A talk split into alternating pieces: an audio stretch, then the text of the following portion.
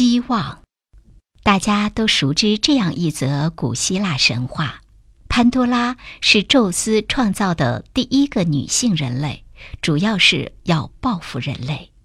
他把潘多拉送给伊皮米修斯当新娘，在举行婚礼时，宙斯命令众神各将一份礼物放在一个盒子里，送给潘多拉当礼物。潘多拉最大的缺点就是好奇心很强。结婚以后，他就不断的想打开众神送的小盒子。伊皮米修斯知道盒子里的礼物未必都是好的，因此时时刻刻提防他打开盒子。有一天，潘多拉的好奇心战胜了一切，他在伊皮米修斯出门后就打开了盒子。结果，一团烟冲了出来，将一切礼物全都释放。这里面包含了幸福、瘟疫、忧伤、友情、灾祸、爱情等等。潘多拉害怕极了，慌乱中，潘多拉及时的盖住盒子，但一切都已经太迟，盒子内只剩下了希望。在潘多拉打开盒子以前，人类没有任何灾祸，生活宁静。那是因为所有的病毒恶疾都被关在盒子中。但从打开魔盒后，地震、海啸、疾病、痛苦、悲欢离合，数不尽的灾难折磨着人类。尽管如此，人们心中总是留有可贵的希望。只要生命之火不熄，希望就永远存在，一切就都有希望。西班牙思想家松苏内吉曾说过：“我唯一不能缺少的东西就是希望。”人的一生不可能总是一帆风顺，隶属古今，无数成功人士的人生道路上都有这样那样的挫折。但是，他们心中的希望总能给他们以巨大的力量。相反，有许多曾经胸怀大志的人，却最终一事无成。其中一个重要原因是在困难面前，他们失去了希望。希腊神话中，坦塔罗斯被父亲宙斯罚不准吃、不准喝，然而他却依然活了下来。是因为他看到了希望，在他被罚站在一个山崖边上动弹不得，但是在他嘴的上方有一颗野果，在下方有一股清泉。虽然他吃不到、喝不着，但是他拥有希望。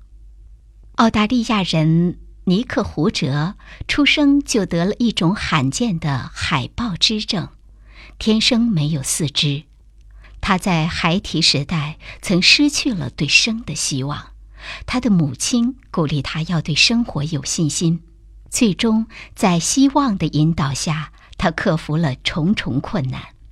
他不仅学会了基本的自理能力，还体验了生活带给他的快乐，比如冲浪、攀岩、游泳等。